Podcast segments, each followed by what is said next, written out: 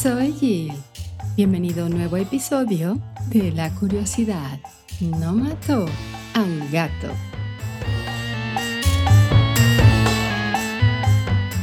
Mucha gente cree que la alucinación humana solo puede ser creada con agentes externos, digo, drogas, o también con problemas mentales muy fuertes. Pero no es así. Digo, voy a hablar hoy de algunos problemas mentales también, pero te voy a hablar también cómo en algunos momentos normales de nuestra vida podríamos tener alucinaciones. ¿Te interesa este tema? Pues te hablo de esto ahora. ¿Me acompañas? A lo largo de los tiempos, los seres humanos han buscado diferentes formas de cambiar sus percepciones y alterar sus estados del ser.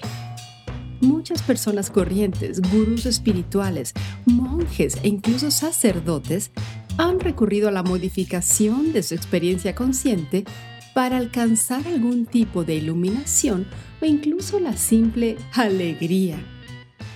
La euforia, la confusión y el delirio han inspirado y transformado a la gente. Muchos métodos para lograr estos fines vienen acompañados de una experiencia verdaderamente fenomenal. Las alucinaciones. Un científico suizo definió las alucinaciones como percepciones sin los estímulos correspondientes las alucinaciones pueden ser aterradoras, especialmente si no se espera que ocurran. Pero para algunos individuos son francamente divertidas. Hoy te voy a hablar de algunos diferentes tipos de alucinaciones que experimentamos los seres humanos y en qué consisten. La excitación.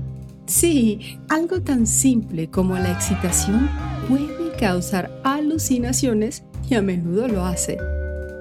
El estado del cerebro que influye en la mente y en todas sus percepciones es una consideración primordial cuando se trata de la naturaleza y el origen de las alucinaciones, que a menudo pueden resultar como una ruptura de la homeostasis del estado de reposo, el llamado estado normal del funcionamiento del cerebro.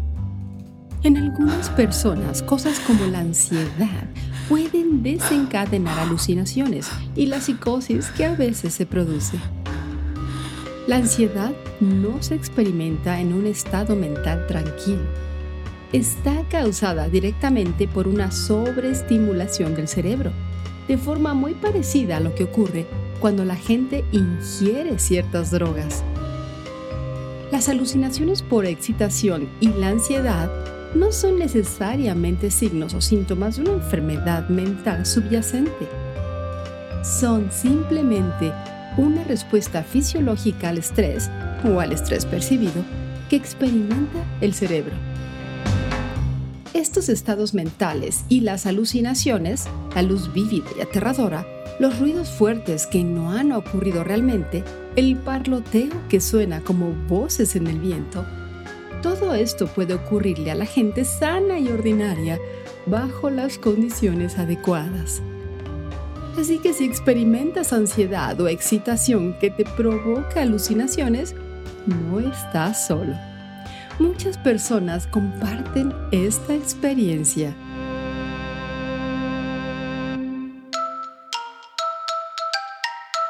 ¿Te has pasado que llevas días sin dormir bien y no sé, de la nada comienzas a escuchar sonidos extraños y lo crees. Bueno, la privación del sueño es algo que los estudiantes universitarios suelen experimentar religiosamente. Y las personas religiosas suelen utilizarla como medio para estudiar la espiritualidad. Pero en todos los casos, si se dan las condiciones adecuadas, es posible que acabes teniendo alucinaciones. La mayoría de nosotros hemos experimentado esto. Movimientos diminutos y danzantes que sabes que no son reales, pero que parecen tan reales y que están fuera de tu foco.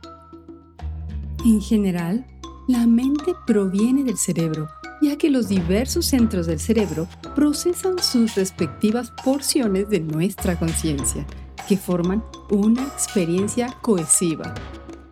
Dicho esto, si uno pasa largos periodos de tiempo sin dormir, estos centros del cerebro y las neuronas que los componen comienzan a degradarse, lo que finalmente provoca una incapacidad del cerebro en su conjunto para crear una experiencia unificada de la conciencia. La privación del sueño afecta principalmente a la corteza visual y aproximadamente el 80% de las personas experimentan alucinaciones visuales cuando no duermen lo suficiente. Las alucinaciones auditivas no se producen con la privación del sueño. No todo está bajo nuestro control, ya que es algo más que quedarse despierto hasta tarde viendo la televisión. Una serie de condiciones como los ronquidos pueden impedir que alguien duerma lo suficiente y enviarlo por el camino de las alucinaciones. A veces solo se trata de cosas menores que se ven de reojo, pero para algunas personas las alucinaciones se vuelven extrañas, extremas, aparentemente muy reales e incluso de pesadilla.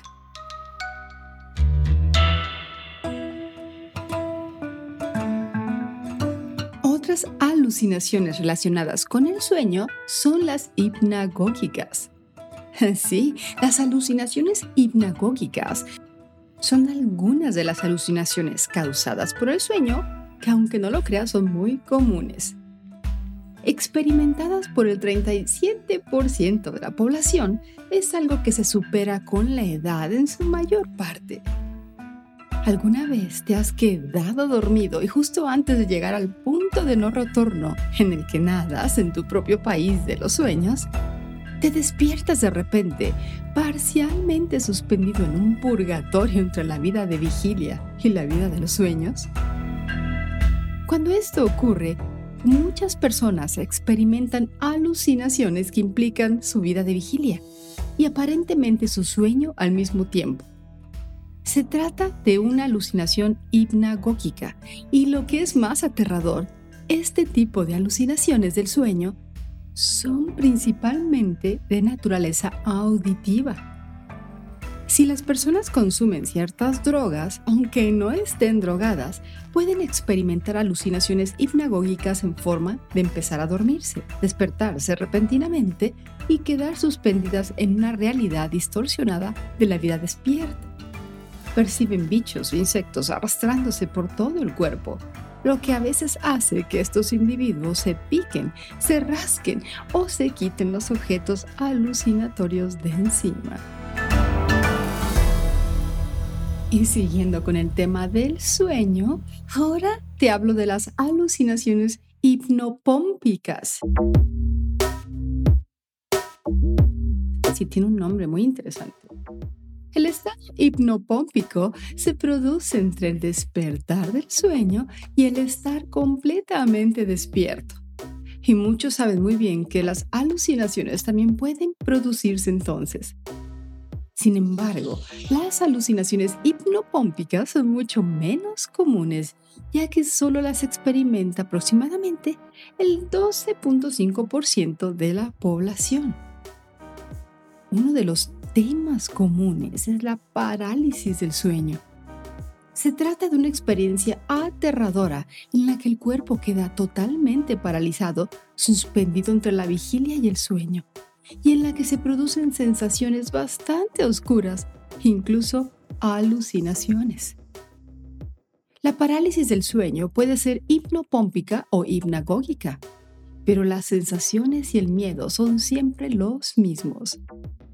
Al salir del sueño, la persona siente que una fuerza maligna se acerca a ella o está en la habitación con ella. A menudo, las personas informan de que han sido pisadas, golpeadas o atacadas de otro modo por esta entidad. Todo ello mientras no pueden moverse. Se han atribuido muchas criaturas, demonios y fantasmas a esta supuesta entidad. Gracias a la ciencia, Ahora sabemos que estas terroríficas alucinaciones hipnopómpicas son en realidad errores en el cerebro que se producen cuando hay un problema con el sueño REM o REM. Es una parte natural, aunque incómoda, del funcionamiento del cerebro.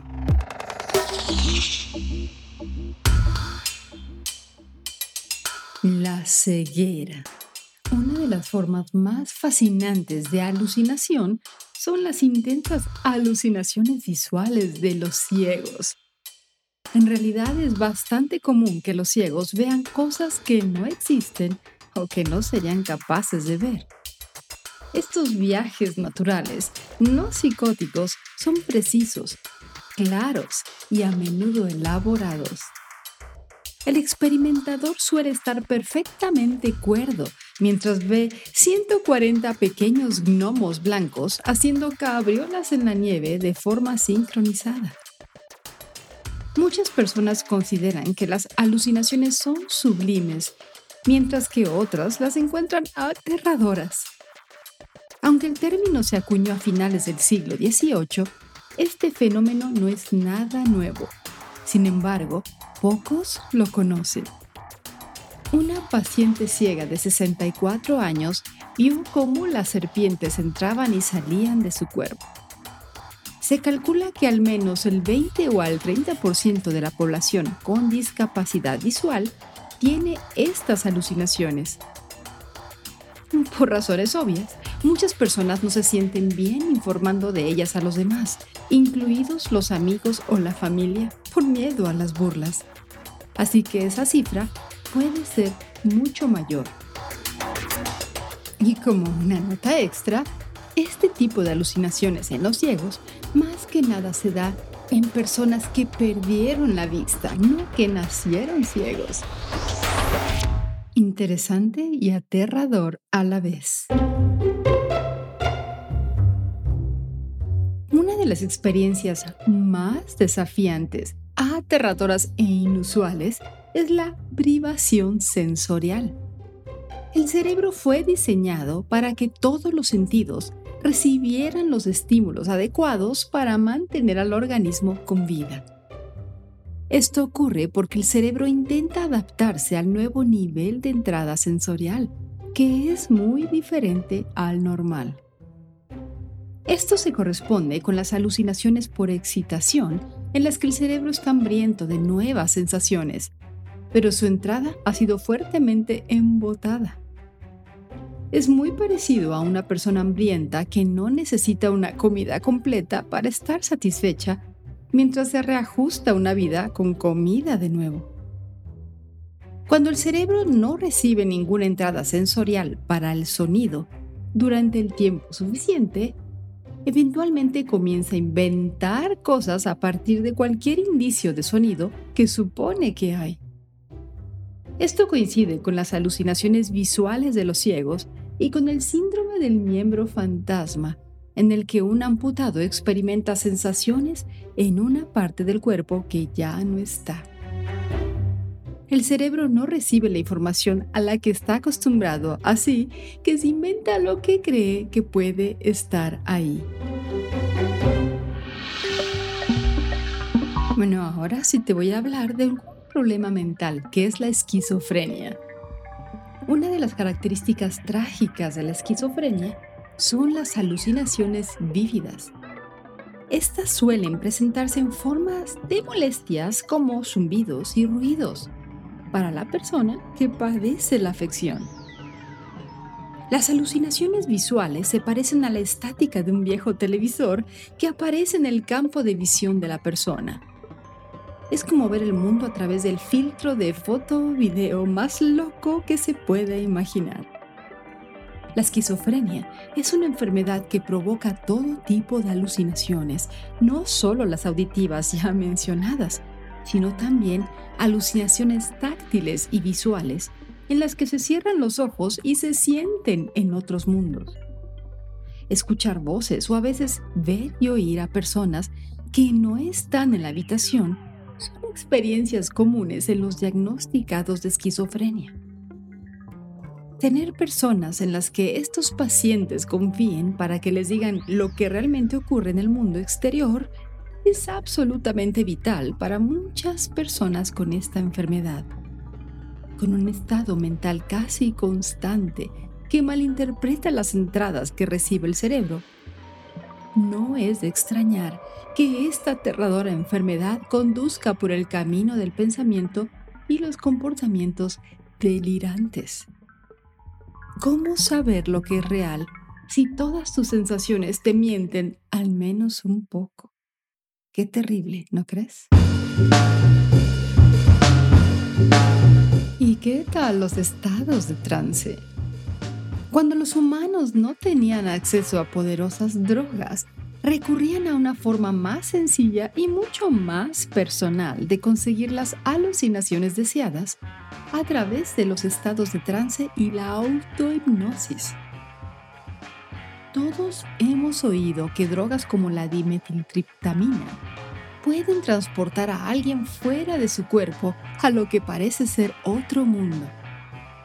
Pero ¿sabías que podemos hacerlo simplemente con el poder de nuestra mente?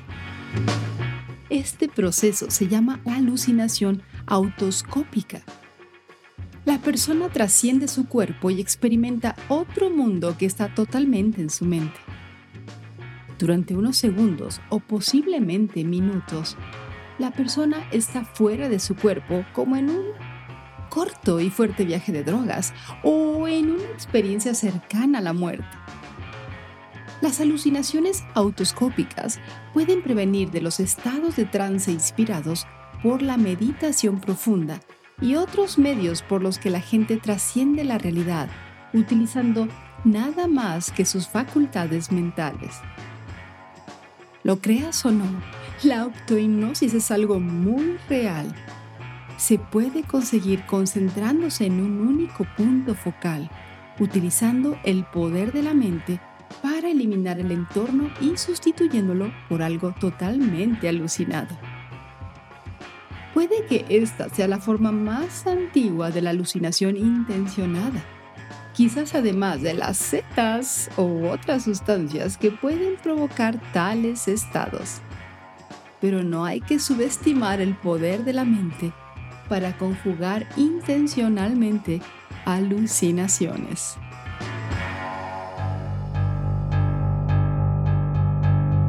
La epilepsia los diferentes tipos de epilepsia pueden causar diferentes tipos de ataques y experiencias en los individuos afectados. Lamentablemente, al igual que las personas con esquizofrenia paranoide, los enfermos de epilepsia pueden tener alucinaciones acompañadas de un miedo a la persecución o una sensación de que alguien les persigue durante algún tiempo antes de la aparición de un ataque. Ahora se está descubriendo que la epilepsia también puede causar potentes alucinaciones auditivas. Esto ocurre cuando el lóbulo temporal izquierdo está dañado. No se trata de la pelusa o el parloteo de otros tipos de alucinaciones, sino de cadenas de sonidos extremadamente complejas que escucha la persona afectada poco a poco estamos empezando a reconstruir toda la historia de cómo afecta la epilepsia al cerebro, pero se sabe que algunas personas experimentan alucinaciones extremadamente potentes y a veces una sensación de trascendencia.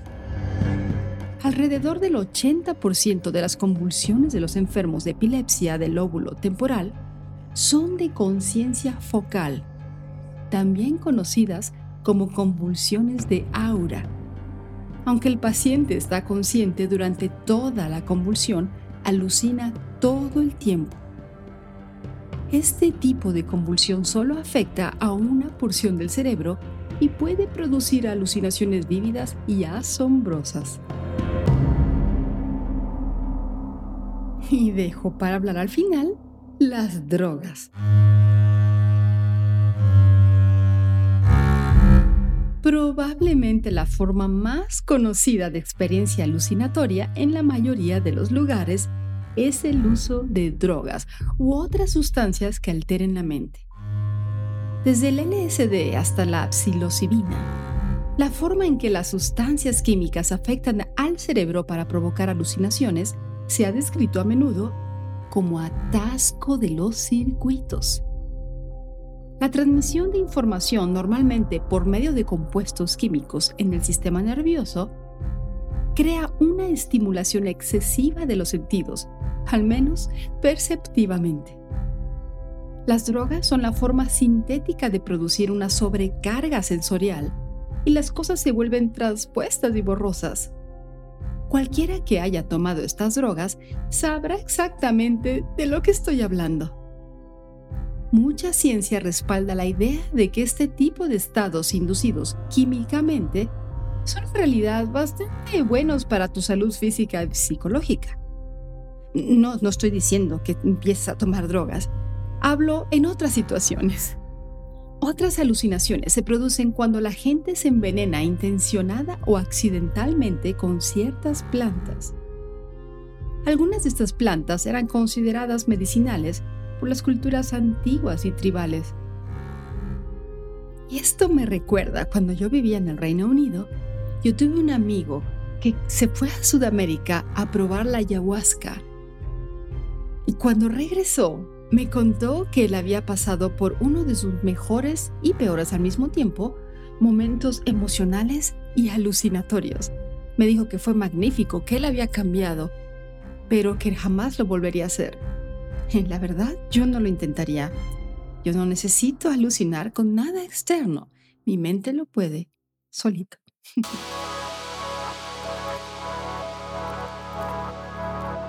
y hemos llegado al final de este episodio de las alucinaciones.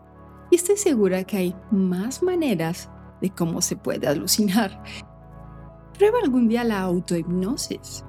Yo lo he probado y es muy interesante. Te espero en el próximo episodio de La curiosidad no mató al gato.